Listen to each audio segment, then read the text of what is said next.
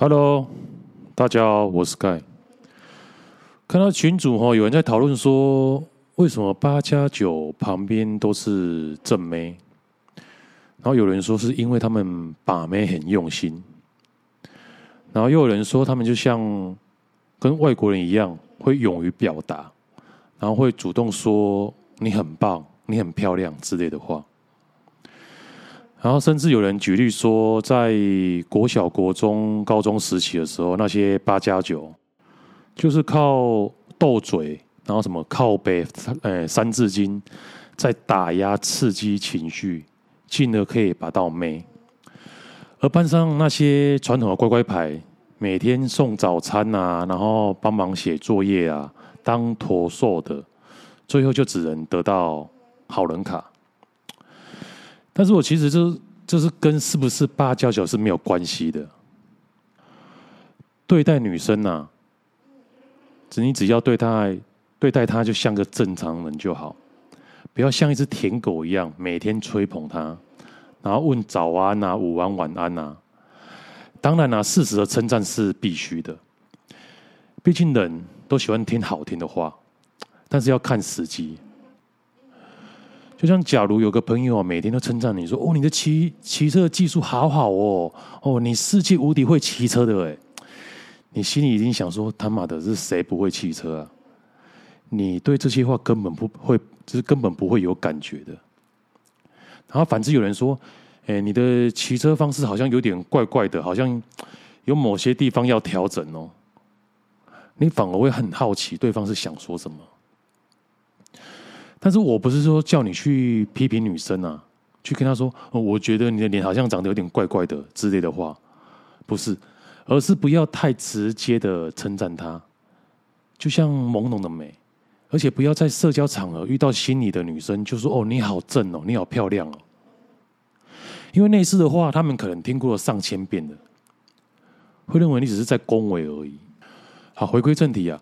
重点是男人们哦，如何在众多舔狗中脱颖而出哦，就是要让女生觉得你很 real，做自己就对了。而你们所谓的八加九，他们其实只是在做自己，真实的表达出自己的情绪。就算是对方是正妹，相处不开心的时候也会生气、愤怒，会适时的表达出自己的感受。这也是说，诶，坊间的 PUA 哦，他们在教的什么？给情绪价值推拉，他们教的这些所谓的技巧，其实就是作为一个人真实的表达而已。其实根本不用学，而是要靠自己的自我内化。你可能学了一堆技巧，可能刚开始可以吸引到女生，但是相处之后。他发现你根本都就是个贝塔男，还是会离你远去的。你需要的是从内至外的转化，但是这不是打电玩，不是一朝一夕之间就可以转变的，而是要经过长年累月的累积。所以你要听从自己的声音，做一个真实绿耳男人。所以我想说，我其实对这个“八加者”这个名词不是很认同。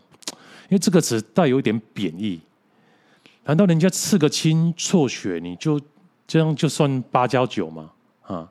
难道重考两次上进修部的大学就该死吗？这这个好像讲这边会被政治审查。没有，我只是说，我是觉得说不要用歧视的字眼来造成阶级的对立，因为有些人可能就是父母离异啊，而且就是得不到适当的关爱，是不是？哎，适当的资源、啊？所以可能会交到一些坏朋友啊，然后甚至为了融入他们而去刺青啊，甚至无法诶专心学业而而被退学啊。如果每个人的爸爸都是郭台铭、王永庆的话，谁想当八加九啊？这就让我想起功夫的一段台词，哦，里面说：为什么我爸不是李嘉诚？为什么我这么帅却要掉头发？你们两个长这么丑却不掉头发？为什么别人小时候有书读，我却要被我老爸逼什么练什么烂鬼功夫，练到现在洗马桶洗碗？好，以上就给大家参考。如果对男男人哦内部提升力量有兴趣的，可以留言或者私讯给我。好，接下来有网友问：我喜欢一个女生，和她是同事关系，然后平常会闲聊，吃饭时间会主动过去和她一起看剧或节目，有时候她会有肢体接触，而我则是比较少主动的碰触她。有和她一起出去跑步过一次。上周约他时，他说身体不舒服，这周不会跑。我心里想，可能好朋友来，所以没有多问。至于聊赖，大多是我开头的，哎，都是分享一些生活的趣事。他有空的时间都回的蛮快的，然后也不会太敷衍。虽然他有主动开过话题，但真的很少。目前状况是，上次传讯息给他，他一天后才回。然后我隔几个小时后回复他，之后他已经两天不读不回了，也知道他这段时间是有回复别人讯息的。这一两天依然有过去和他一起吃饭看节目，也和之前一样没有排斥，然后不想给他压力，不知道是否应该继续用赖和他分享事情，也不确定他是不是。只想当同事，因为他很少跟我分享他的事情。好吧，这个网友的问题，刚开始追女生的时候，哈，我先我先讲啊，就是如果你刚开始在追一个女生，遇到的是一个冷号，冷号意思就是说不太回你的情形，这时候聊赖有个原则，就是敌不动，己不动。假如说对方只有回十个字，你回复的字数就不要超过十个字。你可以打完一段的讯息，然后再慢慢的精简你的字数，不然会给对方太多的需求感。女生会认为说，你是不是没有其他的事情呢？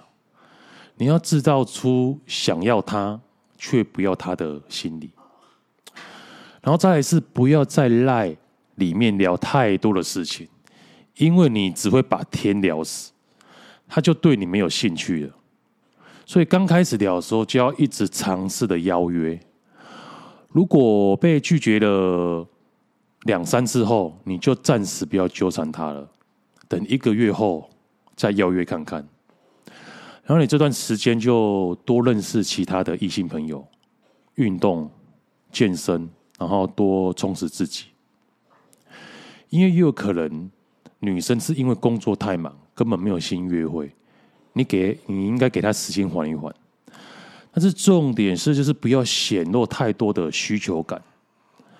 这个内心哦，你是要去适应练习的，然后再想办法认识其他的异性，你才不会把所有的注意力都放在他身上。如果对认识异性不知道如何下手的，你可以私信或。咨询我，刚刚差点热死，录到一半想说溜我的那个电动滑板车出去晃晃兜兜风，然后就溜到那个展览馆那边，然后哎感觉天气不错，然后就继续溜溜，然后沿着那个星光路啊，沿着三多路要溜到大圆柏，结果溜到大圆柏的时候。我觉得怎么奇怪，我的电动滑板车怎么速度变慢了？是不是坏掉了？啊！结果滑到那边的时候没电了，干！然后天气很热，然后滑板车扛着它走啊有点重，最后只好在路边招了一辆计程车坐回家里，然后坐回来差不多三分钟，然后花了八十五块。看这样还。他身上没带钱啊，赶快跟管理师借八十五块啊，借一百块啊，然后车子是八十五，你说这样蠢不蠢？好了，我们来聊一聊我最近股市的表现好了。对啊，今天我现在录制的时候是八月十六号，因为我都是提早录音的。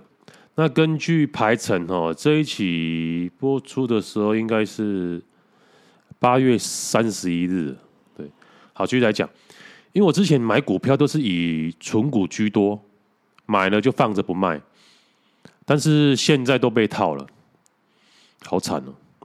于是我最近就开始思考，说是否应该要适度的调整一下投资的心态。然后我过去一年有在观察那个台积电，看它从六百块盘整了一年，然后涨到了六百八十块，然后在不到四个月的时间又跌回了六百。那时候我就心里有一股冲动蠢蠢欲动了，心里想说：此时不买何时买啊？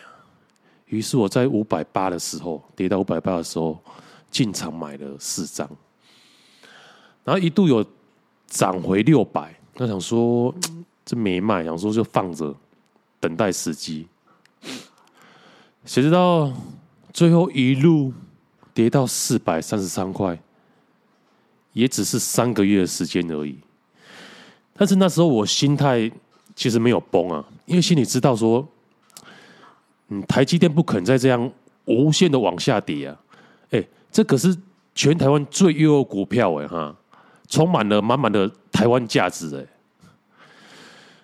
怎么可能会这样？对啊，所以我这次就是在调整的策略，等它开始在往上涨很明显的时候，我才进场，因为我怕它又在四百三十三块的时候又盘整了一整年，这样会压缩到你可以投资的资金。会图图的增加你的时间成本而已。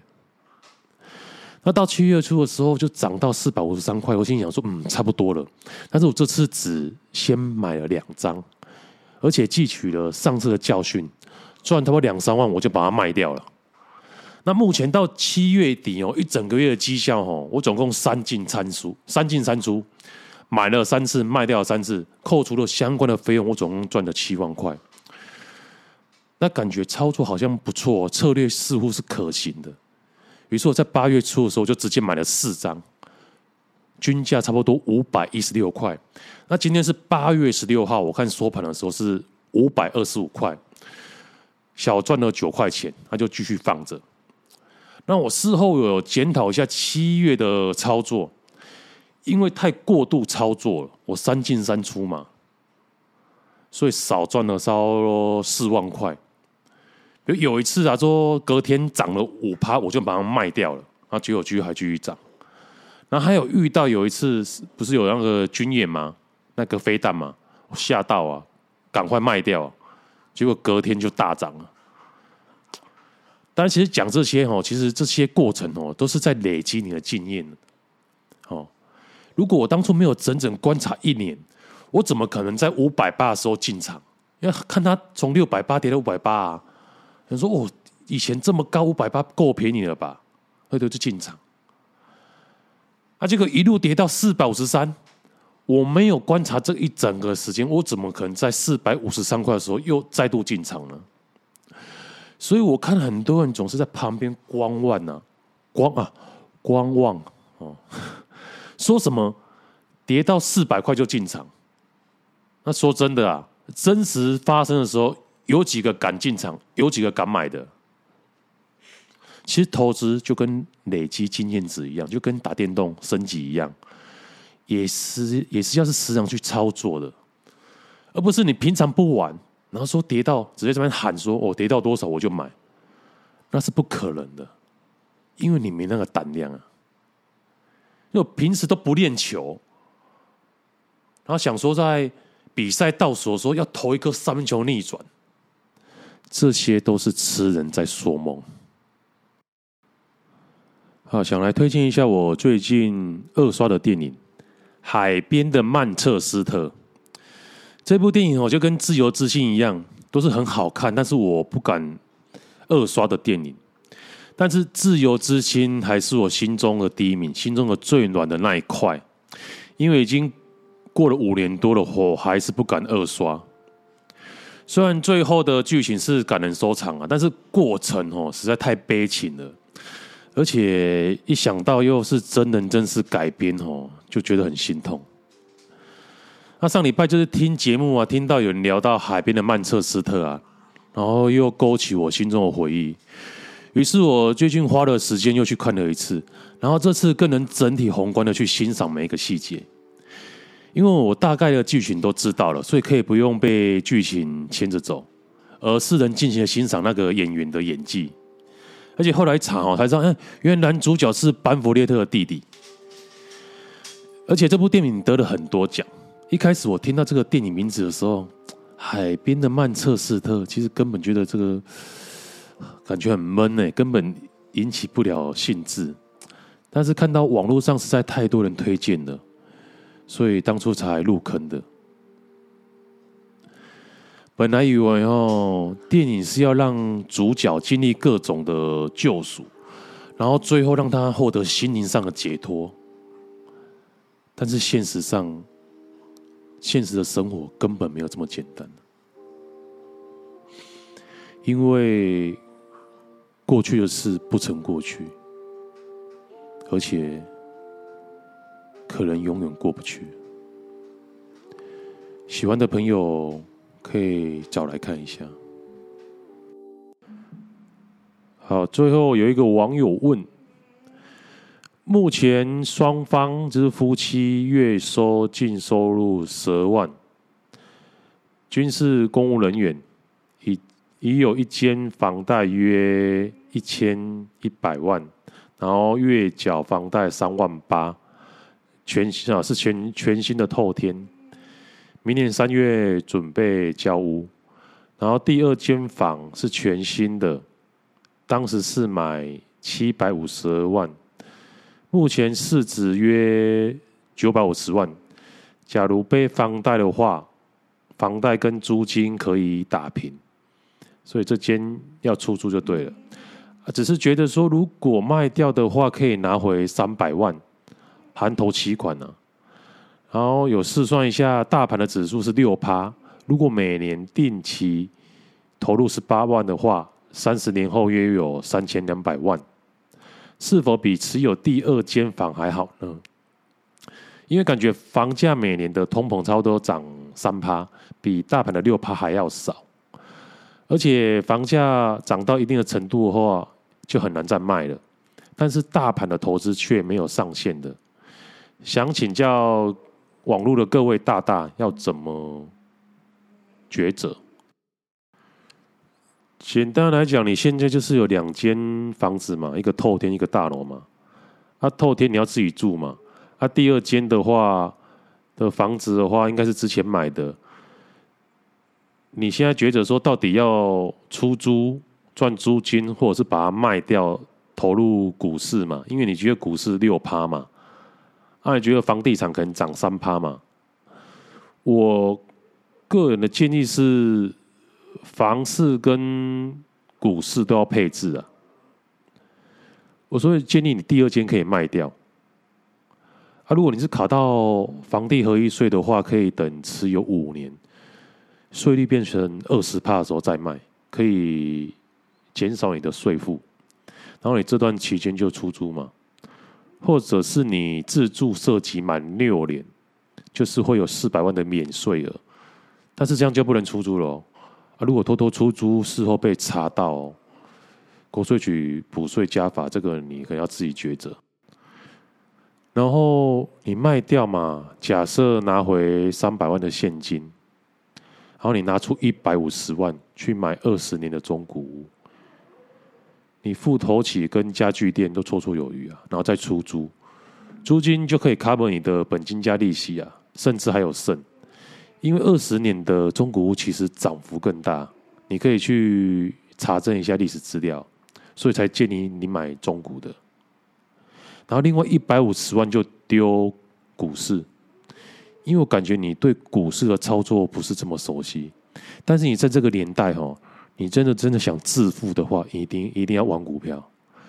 但是你如果没有进场操作的话，你根本不会进步。